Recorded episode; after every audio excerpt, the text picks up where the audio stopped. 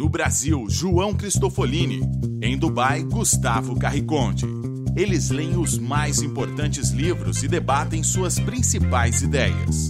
Fique ligado nas dicas dos maiores nomes da literatura de negócios e como você pode aplicá-las na sua vida como empreendedor. Está começando agora mais um episódio do Resumo Cast Livros para Empreendedores. Olá, seja muito bem-vindo a mais um episódio do Resumo Cast. Aqui quem fala é João Cristofolini. Estamos começando agora o episódio sobre o livro O que a Google faria. Como atender às novas exigências do mercado. É, este é um livro que não vai nos mostrar como o Google surgiu, como o Google funciona, ou como que é dentro do Google. Existem vários livros que falam sobre a história, que falam sobre o Google, ótimos livros afinal, mas esse em específico é um livro que mostra como o Google pensa, ou melhor, o que o Google faria no seu lugar, o que o Google faria no seu mercado, no seu segmento. O Google não é apenas uma empresa. Google, no contexto desse livro, é uma forma de pensar, é uma forma de empreender. O Google transformou o seu segmento, transformou o seu mercado, se tornou uma rede, se tornou uma plataforma. E muitos destes conceitos que o Google usa podem ser aplicados no seu negócio, no seu mercado e na sua realidade. É sobre isso que nós vamos ver e falar no episódio de hoje sobre o livro O que a Google faria. Seja bem-vindo a mais um episódio do ResumoCast que começa agora. Olá, eu sou Gustavo Carriconde, seja bem-vindo ao primeiro episódio do Resumo Cast do ano de 2017. E vamos desvendar hoje as ideias que estão nesse interessante livro do autor Jeff Jarvis. O que a Google faria?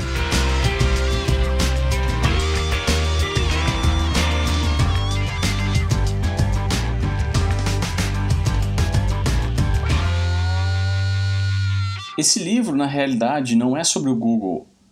O autor tenta explicar as mudanças que estão acontecendo no mundo, analisando a mudança de comportamento das pessoas e a maneira como as organizações e indivíduos são capazes de entender essas mudanças, planejar as suas estratégias e adaptar as suas culturas, processos decisórios e forma de pensar para prever o comportamento das pessoas e melhor posicionar-se nos seus negócios ou causas.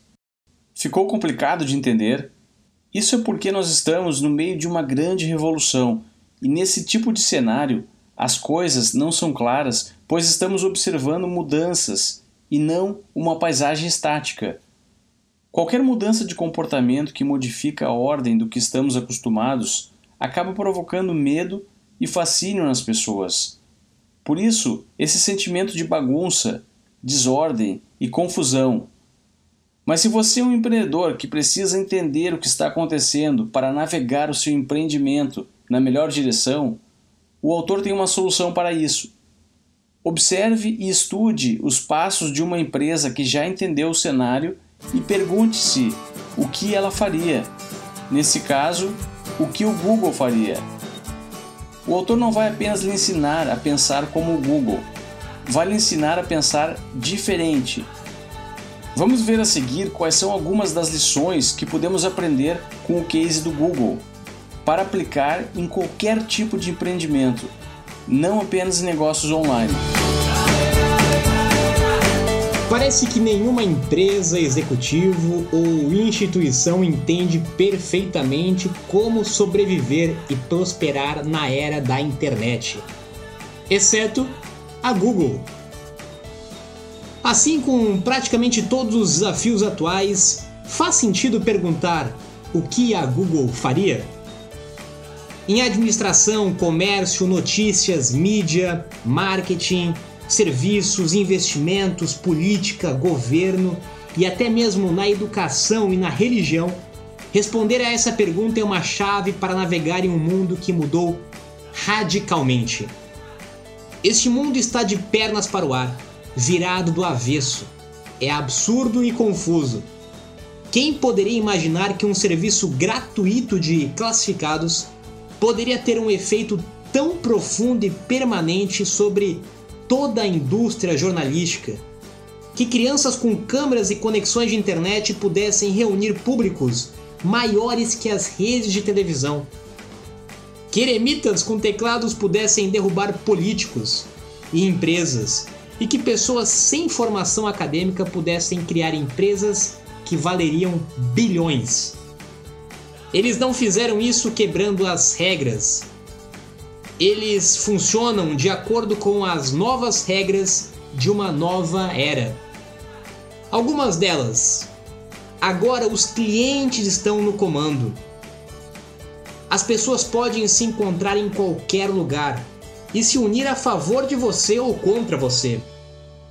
O mercado de massa está morto foi substituído pelo mercado de nichos. Mudamos de uma economia baseada na escassez para uma economia baseada na abundância. O controle de produtos ou da distribuição não mais garantirá um produto de alta qualidade e lucro. Permitir que os clientes colaborem com você na criação, na distribuição, no marketing, no apoio dos seus produtos é o que gera um produto de alta qualidade no mercado de hoje. As empresas mais bem-sucedidas hoje são as redes, que obtêm o mínimo do valor possível para que possam crescer o máximo possível. Ser proprietário de canais, pessoas, produtos ou até mesmo de propriedade intelectual não é mais a chave para o sucesso, e sim a transparência. Esses são alguns dos ensinamentos que nós vamos debater com mais profundidade neste episódio. Um dos grandes ensinamentos que podemos aprender com os passos que o Google tem dado é que o seu empreendimento precisa ser uma plataforma que possibilite que o seu público, os seus clientes, construam algo com a estrutura que você irá oferecer. As empresas exponenciais de sucesso hoje em dia modificaram o foco dos seus negócios da escassez para a abundância e criaram plataformas para facilitar o sucesso dos clientes. Vamos analisar um exemplo para melhor entender.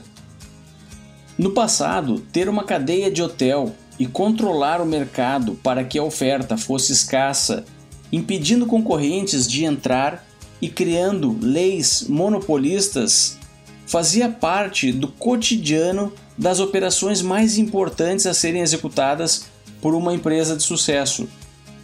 Hoje em dia, o foco modificou para a abundância.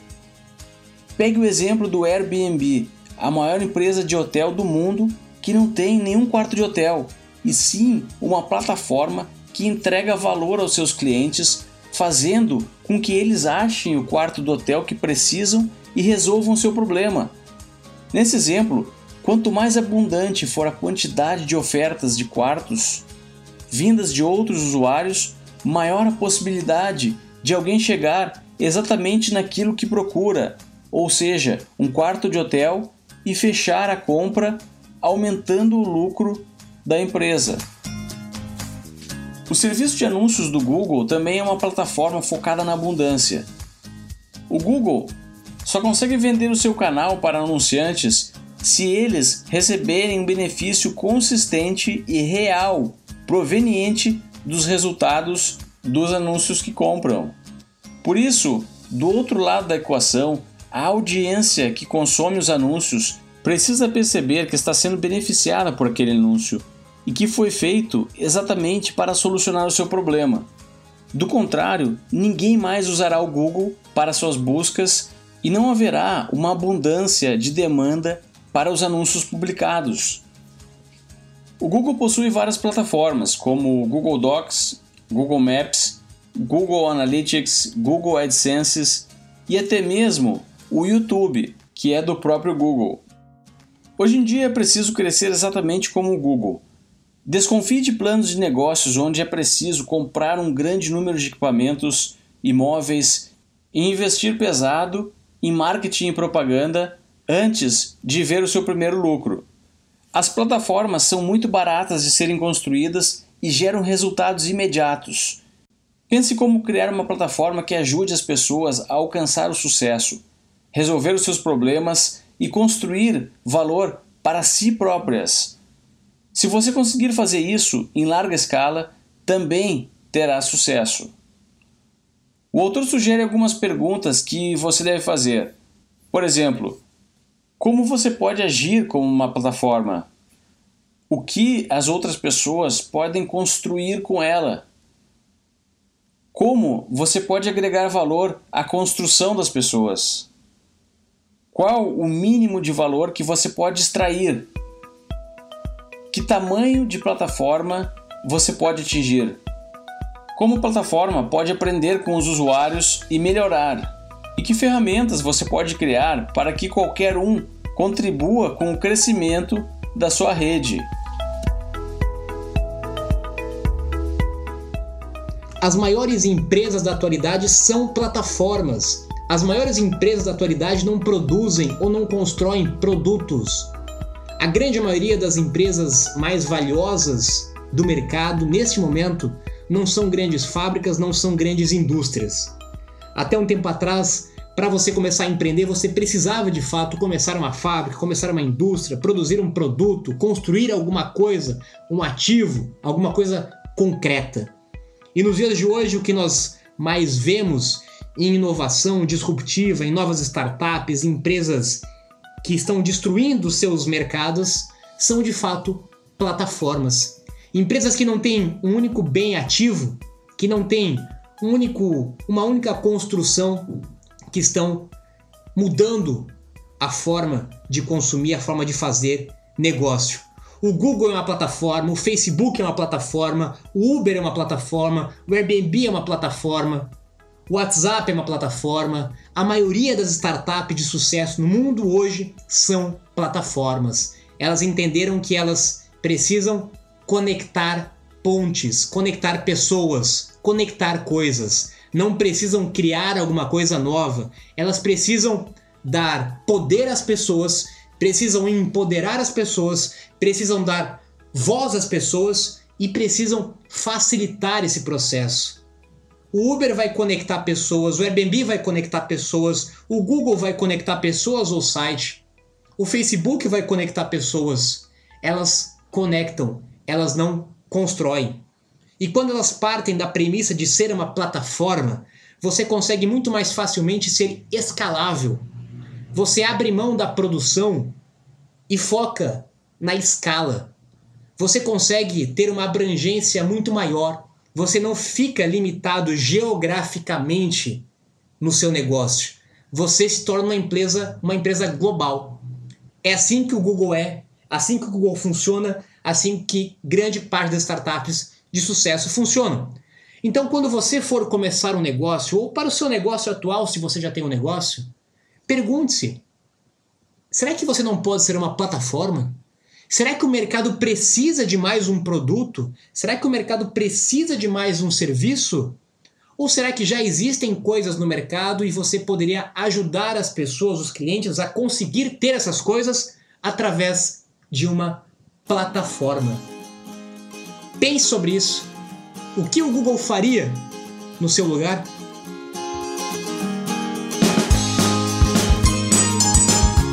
Você já ouviu alguém falar que o Google está sempre na versão beta? Versão beta quer dizer que está sempre sendo testado, incompleto, inacabado. Esse é o mindset do Google e deveria ser o seu também. É muito diferente do mindset da maioria das grandes corporações que conhecemos hoje, onde os projetos e produtos são criados na maior confidencialidade, como se os engenheiros e técnicos fossem os absolutos donos da verdade e sempre capazes de determinar com precisão o que as pessoas querem. Algumas vezes isso é possível, mas hoje em dia, cada vez mais as organizações que se destacam se afastam dessa forma de pensar. Não é um crime lançar um produto inacabado. A sua marca não será prejudicada por isso. Muito pelo contrário, se a sua organização deixar bem claro que está apresentando algo e deseja a colaboração dos próprios usuários para acabar, vai modificar completamente as expectativas das pessoas e criar algo extremamente relevante para elas mesmas. Pense quantas vezes a plataforma do Facebook ou do próprio Google se modificou. Cada mudança dessa significa que quando eles lançaram sua plataforma, ela não estava perfeita e acabada. E essa possibilidade de lançar produtos inacabados em beta não é exclusiva das empresas que vendem produtos online. Vamos ver o exemplo da empresa Soylent, que é uma startup nos Estados Unidos. Eles criaram uma bebida nutritiva que substitui todas as refeições dos seres humanos e entrega todos os nutrientes necessários para uma perfeita saúde física e mental. Foi criada por um programador de computador que não queria perder tempo fazendo as suas refeições. Então ele chegou até a fórmula, com todos os ingredientes que ele achava que deveria ter.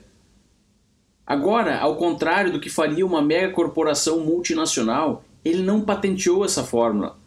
Ele criou uma comunidade online e divulgou publicamente a fórmula do seu produto.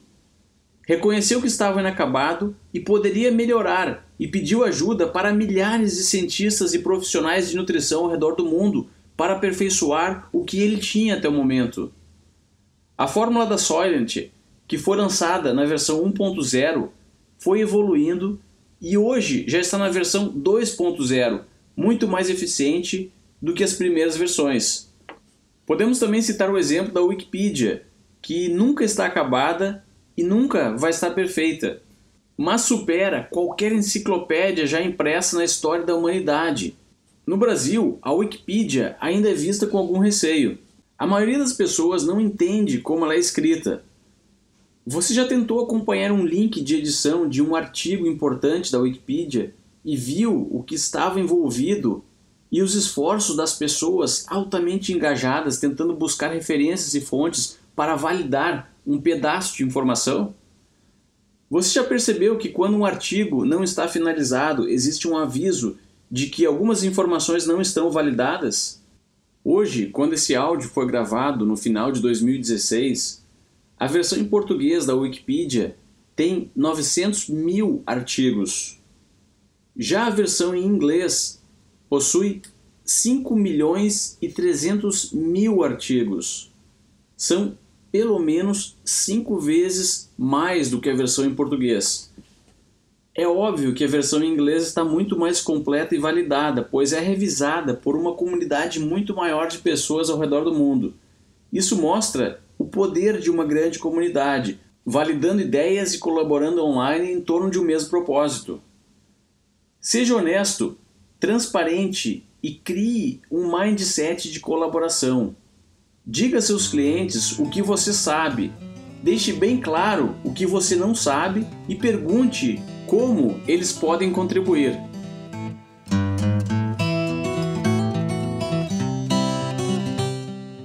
Os intermediários estão condenados. Ninguém gosta de intermediários, e essa é uma mudança que o Google ajudou a intensificar ainda mais. Há uma grande tendência em todos os mercados que a figura do intermediário seja cada vez mais substituída. Nós não precisamos mais de intermediários quando nós temos plataformas. As plataformas elas tornam-se as novas intermediárias e eliminam a figura do intermediador. E quando nós entendemos isso, nós começamos a enxergar como que algumas profissões, como que alguns trabalhos e até mesmo como que alguns negócios vão desaparecer no futuro muito próximo com novas plataformas substituindo esses trabalhos. E não faltam exemplos de diversos mercados diferentes que isso já está acontecendo e vai acontecer cada vez mais. E é importante você, como empresário, como empreendedor, pensar sobre isso, pensar como que o Google faria para eliminar o intermediário em algum mercado ou no seu mercado. O mercado literário, o mercado de livros é um exemplo clássico disso. A Amazon está eliminando o intermediário, que é o editor, que é muitas vezes até mesmo a editora. Hoje você consegue publicar um livro diretamente via Amazon, publicar, lançar e vender diretamente para o cliente final, eliminando uma série de intermediários nesse processo. Nesse processo nós temos editor, nós temos editora, nós temos distribuidora e nós temos livraria. Com uma única plataforma, a Amazon, por exemplo, consegue eliminar vários intermediários, consegue eliminar grande parte da burocracia, consegue facilitar o processo e consegue, logicamente, eliminar e reduzir custos. Por outro lado, logicamente que muitas pessoas e profissões e negócios que estão nas camadas atuais como intermediários, elas terão que mudar o seu negócio, terão que literalmente se mexer para não serem substituídas por plataformas. O mercado de imóveis é outro exemplo muito prático e claro também, como a figura do corretor de imóvel. Hoje existem várias plataformas que, de certa forma, eliminam ou substituem, em muitos casos, a figura de um corretor de imóvel ou de qualquer outro serviço, onde o cliente pode se conectar através de uma plataforma diretamente com a pessoa final. E vários outros exemplos de startups que conectam, nós falamos de plataforma, as plataformas elas têm uma característica muito peculiar que é eliminar intermediários. Então fica como ensinamento, como reflexão para você, se você está no seu negócio hoje como intermediário, para você repensar o seu negócio ou como que você como empreendedor pode eliminar ainda mais intermediários, criando uma plataforma e facilitando ainda mais o processo em algum mercado e algum serviço.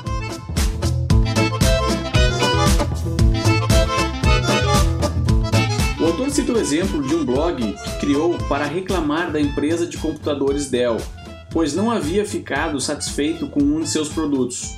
No início, a Dell ignorou as queixas dos blogueiros, pois não achou que poderia se prejudicar com isso.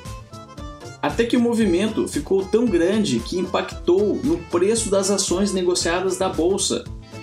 Aí então começou a haver uma preocupação da Dell, que percebeu que o seu negócio estava sendo arruinado em um ritmo nunca visto antes. Ela buscou entender o que estava acontecendo e a solução foi interagir com os blogueiros. Aprendeu como eles se comportam e pôde planejar com mais eficiência as suas estratégias futuras. O aprendizado da Dell e diversas outras empresas, inclusive o Google, é que os empreendedores precisam aprender a escutar muito bem e entender que o seu pior consumidor é o seu melhor amigo. Já pensou no seu negócio? Quais os canais que você utiliza para escutar o seu público? Você monitora blogs, postagens nas redes sociais? Tem e-mails de contatos publicados? Faz enquetes? Valida suas ideias com feedback dos seus clientes antes de implementá-las?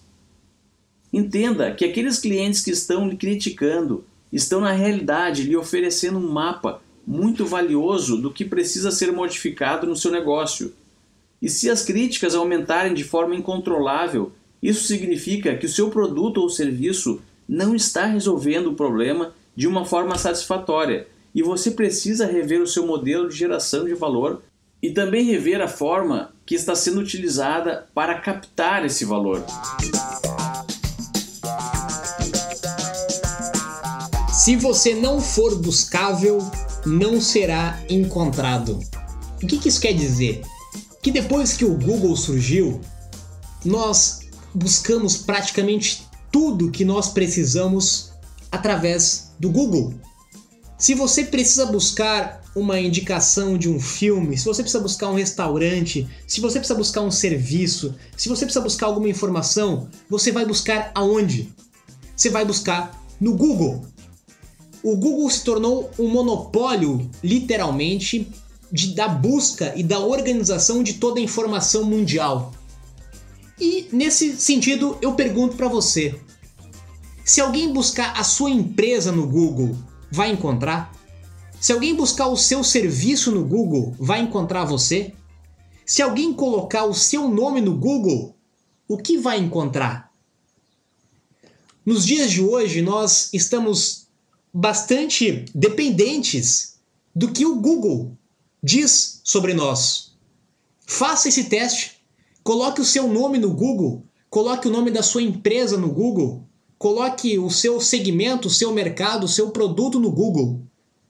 Se você não aparecer por lá, ou se o que aparecer não era aquilo que você gostaria que aparecesse, certamente você precisa rever o seu negócio.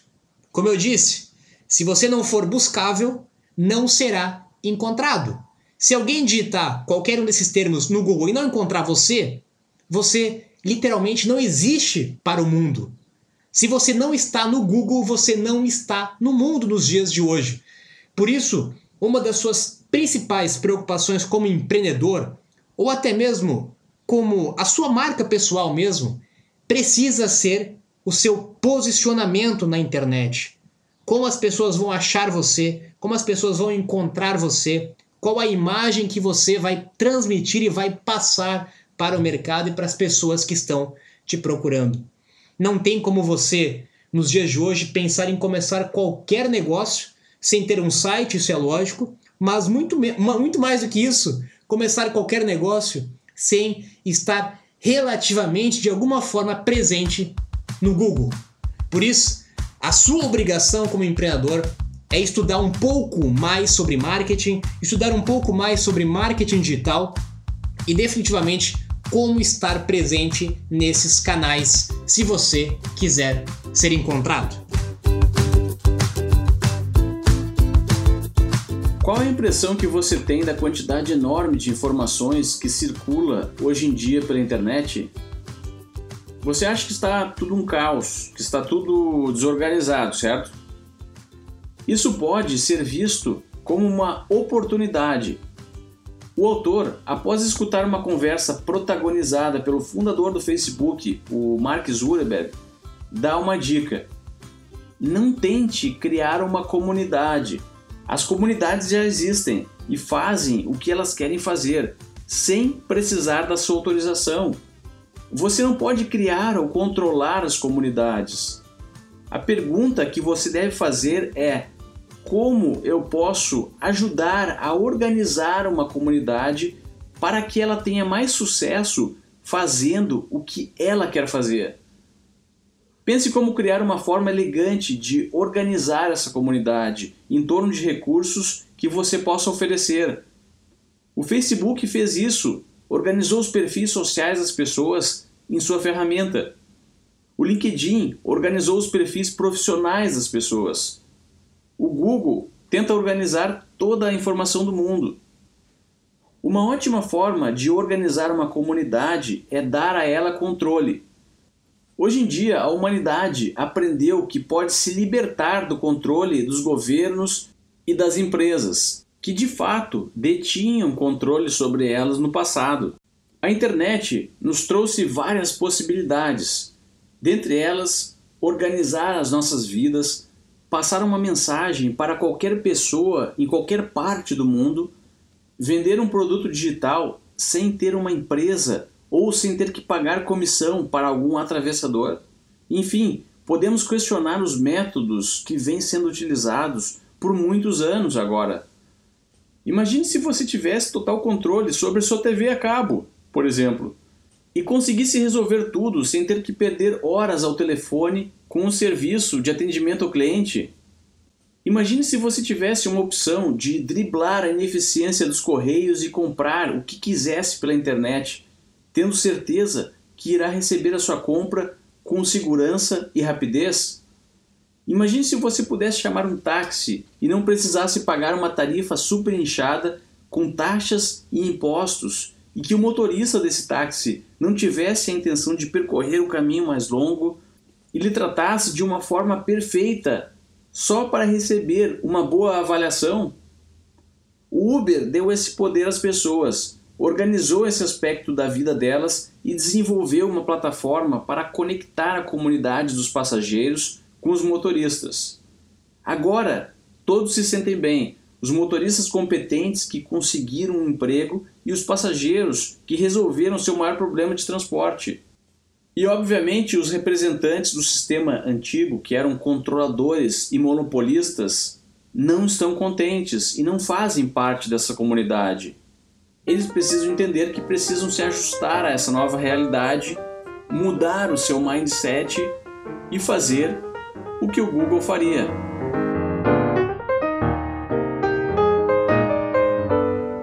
Regra número 1 um da era pós-Google: dê controle às pessoas e nós o usaremos.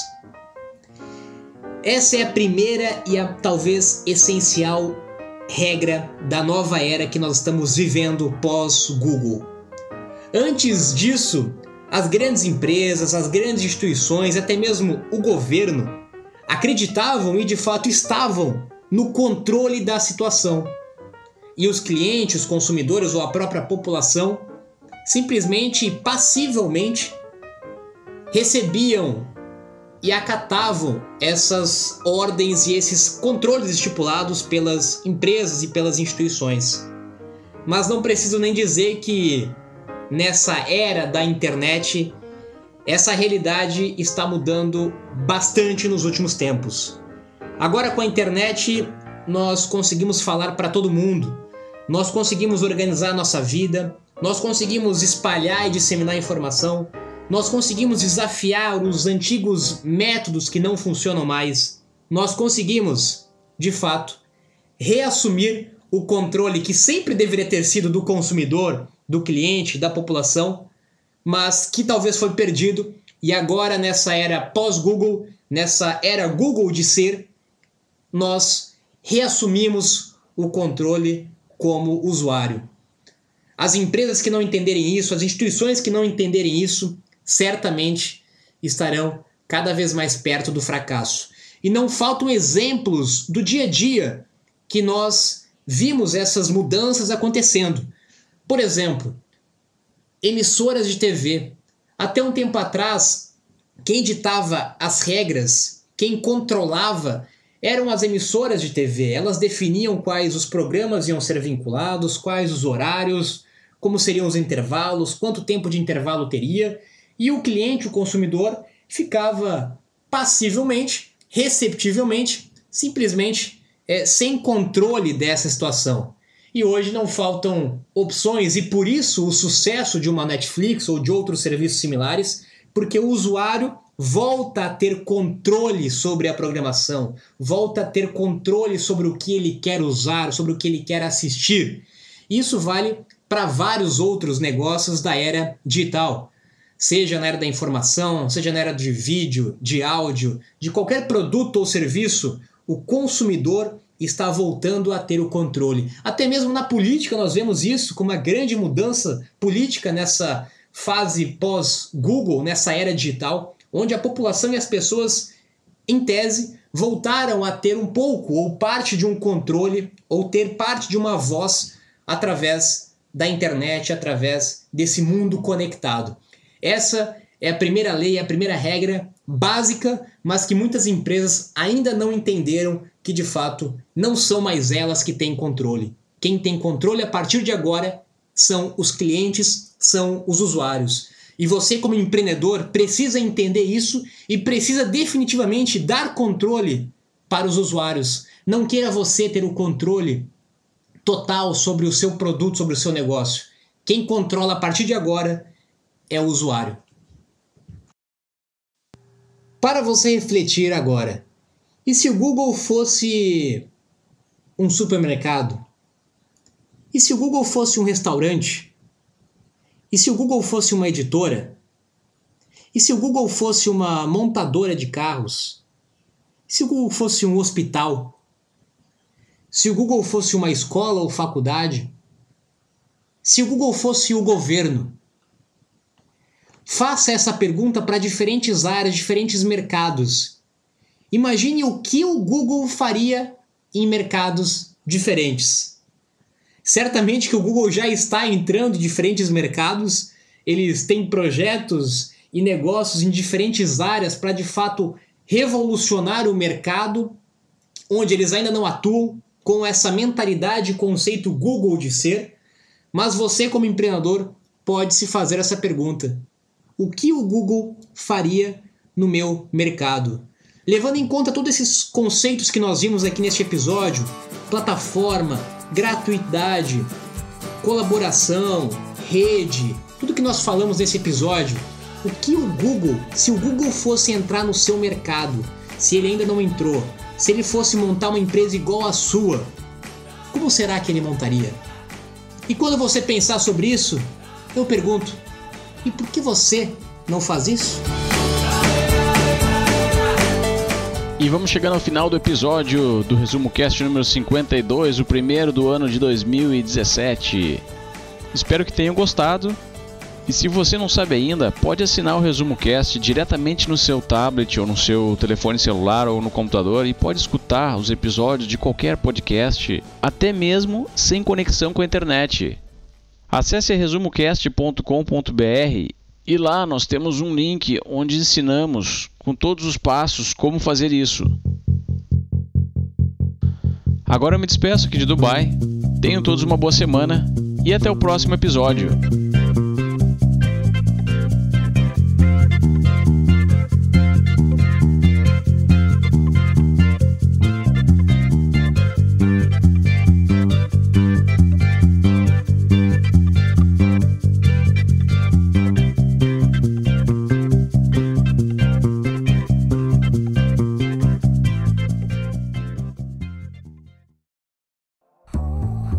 Você gosta de assistir vídeos gratuitos sobre livros para empreendedores, sabia que já estão disponíveis no canal do YouTube do Resumo Cast os resumos dos livros em vídeo dos últimos episódios da temporada 3 Basta abrir o seu aplicativo do YouTube ou o site do YouTube no seu computador e procurar pelo nosso canal digitando Resumo Cast.